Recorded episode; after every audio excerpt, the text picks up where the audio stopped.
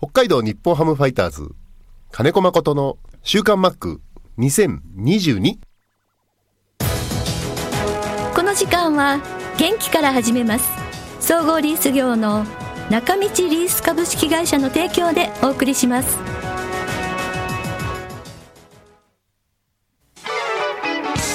設備機械車のリース。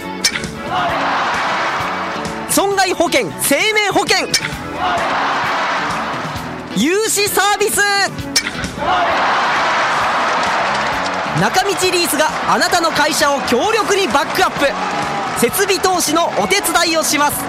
北一条東三丁目。中道リースは北海道日本ハムファイターズと三角山放送局を応援しています。週刊マックは札幌市西区のコミュニティ FM 三角山放送局が FM FM76.2MHz でラジオ放送インターネットスマートフォンでもお送りしています。こんにちは安村真理です。さあ今週の週刊マックは1月14日に収録した音源からお送りします。リスナーさんからの質問でお餅の食べ方と外国人選手の話です。ではどうぞ。みえママさんです。はい。マックマリさん質問です、はい。お餅はどうやって食べますか？おお我が家ではきなこ餅おしるこ安倍川など砂糖を使うことが多くお雑煮は食べてくれません。お砂糖を使わず美味しく食べられるメニューがありましたら教えてください。ああ僕ねお餅好きじゃないんでね。何でも前から。ただね、えーお正月、はい。またお正月、うん、1月1日の話に戻りますけど、はい。元日の朝日の出に行ってきます、はい。帰ってきます、はい。もう8時半ぐらいにはもう自宅にいます。ああはいはい。でも全員寝てます。あらまそうですね、ゆっくりと。でその間に、えー庭にちょっと七輪を焚きます。うん。炭を入れて。はでその火がついた頃にみんな起きてきます。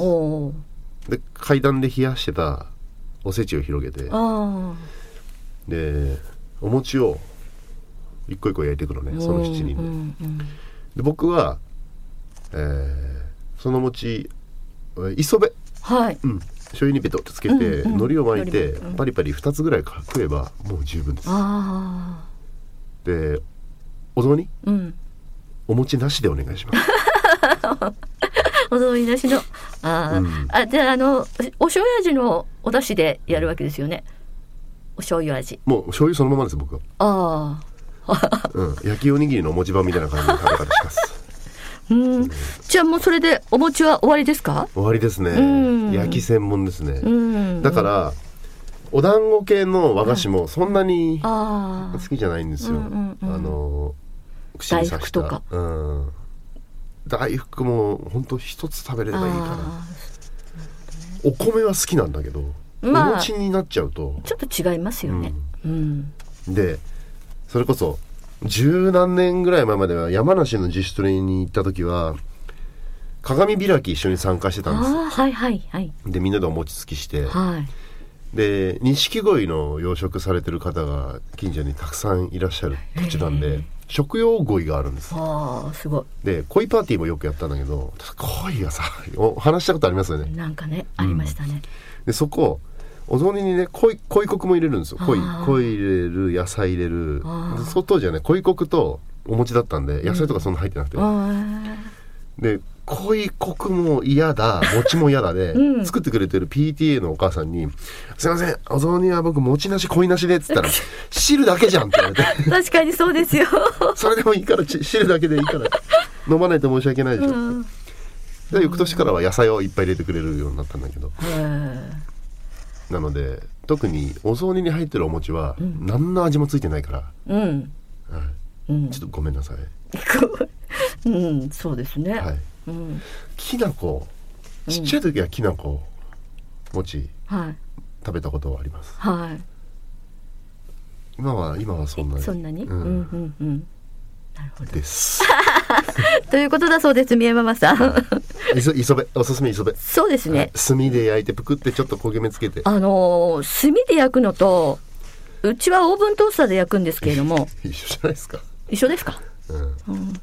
ただちょっとねねしっとり系じゃなくて、パリも入る。パリって、うん。うんうんうん。パリとえーしっとりが両方混ざる。あの外側パリって。そう表面遠赤、遠赤だから、遠赤外線だから、表面の熱で中がこうぷくってうん割れてくる、うんうんうんうんあいいですね。はい。でちょっとこうおこげじゃないけど、うん焼き目もつくから、うんうんうん。僕は好きです。はい。ということですみえママさん。はい。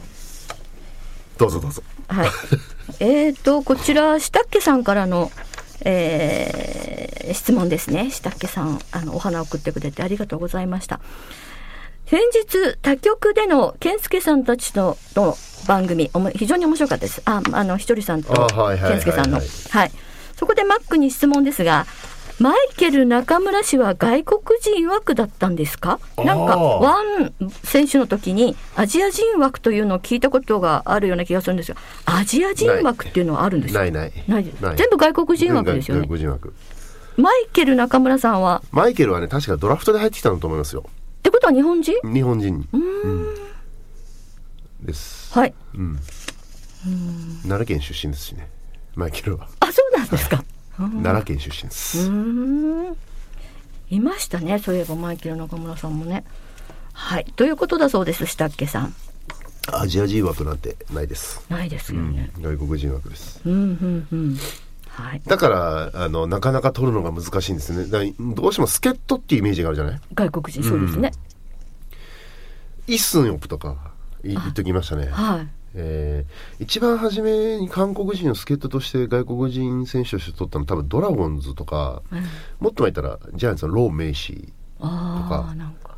ー、まあ、期間短かったですけどねやっぱり、えーもっと前にいたのかな、なかなかねあの外国アメリカ大陸から来る、その鳴り物入りに比べると難しいですよね、うん。あの契約を小さくしなきゃやっぱり取れなかったり、うん。うんイッスンヨップ、えーキム・テギン、えー、とイ・デホ、あえーいっぱいいましたね。まだまだそのけそういう考えたら結構いるね、あうん。イ・ジョンボム、イ・ジョンボムっていうのはねリーさんリーさんって言ってたけど、えー僕の4歳上でドラゴンズに、えースーパースター、うん韓国のイチローさんっつってね何者入りでドラゴンズ入って、うん、いいキャラクターだったですよ。右バッターで。3秒1揃った。でその方の息子さんが今韓国のね、えー代表選手ですね。えー名前忘れちゃった。あんなに勉強したのに いい選手よ、うん、左バッターで、入団して4年間3年間4年間で全て3割2分超え。おすごい。イ・ジョンフって言うんだけどね。かっこいいよ、うん。スラッとしてて。へえ。多分お父さん普通の人だったけど奥さんが相当美人だったんだろうね。すごい。すごい綺麗な顔してるイ・ジョンフ、へええーどこのチームだったっけな、えーキウムヒキウムヒーローズ違うな。新しい球団なんだけど。外野手でね。ははい、だから外国人枠っていうのは各チームルールうん何人抱えてもいいんですけどいええ。一軍に登録できる人数とはい。同時に試合に出れる人数っていうのが決まってまして。はい。本来は4人なんです。一軍登録。はい。野手2人全員投手ピッチャー4人はダメだったり。あ4人なんです。で今コロナ禍で5人になってるんですけど、あはいはい。うん。っていうのは外国人選手ばっかり入れてしまうと、ん。まあ、球団とかはね、監督からしたら高い給料払ってんだから使わなきゃダメだろうっていう考えがず昔からどうしてもあって、でそうすると連れてきたんだから使いなさいっていうのがフロントの考え方じゃないですか、うん。でそれで自動的に日本人の活躍する場っていうのは奪われるんですよね、でそこがすごく難しいところで、外国人枠に例えばバッターだったら求められる数字ってどのくらいなんですか？いやそれはだからえそのチームに足りない部分です。足りない部分、ホームランがあのあんまりバッターがいないようだったらホームランをバンバン打てる、ホームランですね30本ぐらい打てる、だからファイターズに2016年にレアードっていうのがいたはいはい。やっぱり足りない部分を補ったじゃない、うんうん。ホームランっていうところ、はいはいはいそのうちそその時にはホームランを打ってるのが中田しかやっぱりいなかったんで。はいはい。でそこにレアードっていうのと、うん。でもレアードがね7番8番打率が低いから。ああ、なるほ打ったことでハマったよねホームランも取ったし、うんうんで、まあ、そこにね大谷っていう攻撃力も半分ぐらいあったしね、うんうん。もっと昔言ったら2006年は小笠原さんっていう30発撃つ人がいて、は新庄さんっていう25発撃つ人がいて、はい。でセギノールっていう30発撃つのがいて、あ。はいバランス良かったところ小笠原さんと新庄さん2人同時に抜けましたよねは2006年、いそうですね。でそれだけで55発抜けてるんですよ。おおすごい、やっぱ関ノールの負担っていうのは大きかったけど、関ノールそんなに調子は良くなかったよね。30発いかなかったしその年、うん何がすごかったっつったら1対0で勝つ能力が高かったからああなるほどね。だから2006年以上に差をつけて優勝することもできたしね、うんうんうんで今のファイターズに足りないところやっぱり長打力になる。日本人の選手がラオウみたいなケースありますよ、9発10発しか打ってなかったのが30何発ってあるけど、ん。まあ、そういうのって突然1人2人出てくるわけで、計算して出てくるのってなかなか難しいじゃない、うん。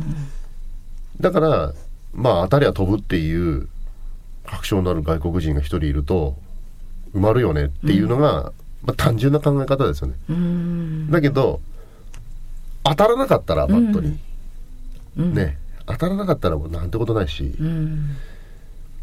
難しいところ、まあ、昔ね広島に2割2分最低規定打席に達した中で最低の打率なんだけどホームランを取ったっていう選手がランスっていうね知らないかな。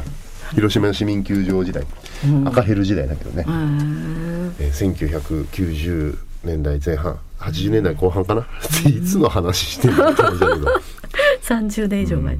ランスってうね、ん。打率2割1分でホームラン、えー40発ぐらいだったのかな、はいでホームラン王で、すごいうん、だからチームの勝敗にはやっぱり関われなかったよね、ああやっぱり一人だけ打っても、ううん。んやっぱり30発打ったら100打点いってほしいですよね。ああ打点ね、うん。そうですね。打点ね。うん。だからそこが今の、えーほえーフライボール革命って5年前10年前前あこれ10年もいかないのかな。ここ78年で急に言われたバレルとかね、えー野球知ってる人ならそうカタカナ新しく出てきてるんだけどそういうものを持った選手にこだわりすぎると日本のピッチャー優れてるから。まあすそのバレルスイングしときゃいいじゃんって、でもここに投げときゃ下から投げてもお前はアウトだよっていう、うん。術はあるんですよ。でそこがまあ難しいところ、でバレルスイングが流行ればピッチャーの方が次の上を行く球種になっていくし。でそこに追いつくために今度バレルと正反対のことが流行るかもしれないし。それが起こるのが日本より3年早くアメリカではあの動き出すんです。マニュアル化されるだ。からね追いかけっこだよ全て。じゃああのー日本のプロ野球のコーチじゃなくてそういう野球スクールをやってるコーチたちがそこに反応するんですよ。でそこにプロ野球選手が話を聞きに行ったりする。でそのスイングになって戻ってくる。で一時はハマるかもしれない。でもすぐその次にアメリカではそのスイングに対してこういう投球をするピッチャーっていうものを並べるわけ。そうするとバッターが一回ドーンとそれまで何十億っていう年俸だったのが年俸泥棒って言われる時が23年来るその人がバッティングを少しモデルチェンジマイナーチェンジすることで対応できればいいんだけどそれできないとマイナーにいる新しい選手が、その今流行ってるピッチャーのボールに対してのアジャストできる能力をメジャーで発揮するようになるんです。そうするとこっち古い方がどんどん死んでいく。新しいのが出てくる。でその2年後に日本がそういうふうになっていく。へえ必ず先にアメリカで起こってることが3年後ぐらいに日本で起こ起こってでそれの対対処のピッチャーのレベルアップが今度アメリカで起こって。ですね。うん。いろんなことが世界を広げてみると、うん。あ次こういうことが起こるかもねっていうのがへ見えるえね。ということで、1月14日の収録でしたけれどもね、相変わらずお餅の話から野球の話と、週刊マックらしさが出ていた 収録だと思います。えでは今週も皆さん、メールたくさんありがとうございます。まずこちらです。F ビレッジクルーザーを貸し切って釧路から札幌ドームに乗り付ける夢を見た釧路町のサットです。ということでサットさんからです。なまらすごいバスですね。っていうことでちょっと私も知らなかったんで早速調べてみましたらバスなんですけれどもまあ本当ラグジュアリー豪華なバス。大型バスなんですがなんと、えー、定員は21名ということで内装なんかも出てましたけれどももう本当にファーストクラスのシートですね。温水便座トイレもついているとかワインセラーもついているとか、まあ、本当に豪華なバスですけれどもぜひぜひチャンスがあったら乗って札幌ドームまでいらしてください。えー、まあ、みあの皆さんそうですけど今シーズンの北海道開幕のチケット販売日も発表されてなんだか気持ちが落ち着かないということで佐藤さんからもいただいたんですがこちら東北特派員さんからもキャンプに関するお話は皆さんにお任せするとしてぼちぼち公式戦のチケット発売が始まりました。ということで、えー、今シーズンの、まあ、予定は全部出たんですけれども6月に秋田と盛岡の遠征が予定されています。東北特派員さんは当然フル参戦。さらにはもうチケット確保ということでよかったですね。もう本当にあの3月25日開幕が待ち遠しいという皆さんです。で一方こちらはミポリンさんからですがマリさん北京オリンピックは見てますか？ということで今もう竹縄ですね。北京オリンピック冬季オリンピックなんで北海道出身の選手も随分と出て活躍しています。まあ中でもやっぱり今週の話題はもう皆さん誰かに会うと、サラちゃん残念だったねとか、あのシーン何回見ても泣けるねとか、まあ羽生選手も残念だったねとかっていう話も多い中ですけれども、でも本当にフィギュア男子は、えー、もう本当に大活躍っていうかやっぱ素晴らしいですよね。銀と銅と2つもメダルを取っちゃうっていうのはすごいですしまだまだこれから注目の、えー、競技もありますしね、えー、スノーボードとかですねそれからまだスピードスケートもありますし、まあ、北海道といえばカーリングもまだ残ってますしねカーリングは長いですね試合数も長いし、まあ、あの試合の時間も長いんですけれどもでもあのロコ・ソラーレの皆さんね可愛い皆さんがぜひぜひ頑張ってほしいなと思います。でみぽりんさんからのメッセージの続きなんですが2022年今年は札幌ドーム最後の年。そして、えー、北広島に向けてのシーズンシートの案内、えー、ファンクラブの皆さんに届いたということですけれどもなんと札幌ドームではあ札幌向こうの、あのー、え、球場のシート非常にシーズンシートが高いという話でそんなに違うんですね。札幌ドームでは一番高い席でも70万円だった台だったんですが新球場では150万円超え。すごい。東京価格ですって。一番安い席でも手が届かないですね。かっこ笑いということでチケットも高くなるんでしょうかというメッセージで北広ねフレーズ楽しみですけれどもチケットが高いとちょっと皆さん何回も何回も行けなくなっちゃうんじゃないでしょうかね、えー、その辺ちょっとねファイターズも考えてこうちょっと北海道価格、えー、ファンのこと考えた価格にしてほしいなとも思いますけれどもね。さらにはこう毎日のようにこう沖縄キャンプの様子がテレビでも中継されてもビッグボスのもう毎日今日のビッグボスみたいな感じで出てますけれども、まあ、昨日も藤川選手のアドバイスを受けたりとか、まあ、その場合は赤星選手とか武井壮選手とか、まあ、本当に臨時コーチコーチすごい方たちを招いてでも選手の皆さんには本当にいい刺激になっているようで、えー、ただまあ、新庄さんのその後の言葉がその時ができてもその後続かないとダメなんだよっていい選手っていうのはその後続くんだよとかやっぱりいい言葉を選手にかけてるようで本当に今年の試合まあえー、目が離せないなと思います、えー、ファイターズですけれども今日2月11日は、えー、今日も阪神と今日は名護ですけれども練習試合が行われるということで練習試合なんですけれどもテレビ中継がありますので、えオリンピックとどっちを見るか皆さん考えながらぜひぜひ札幌から応援しましょう。メッセージ引き続きお待ちしています。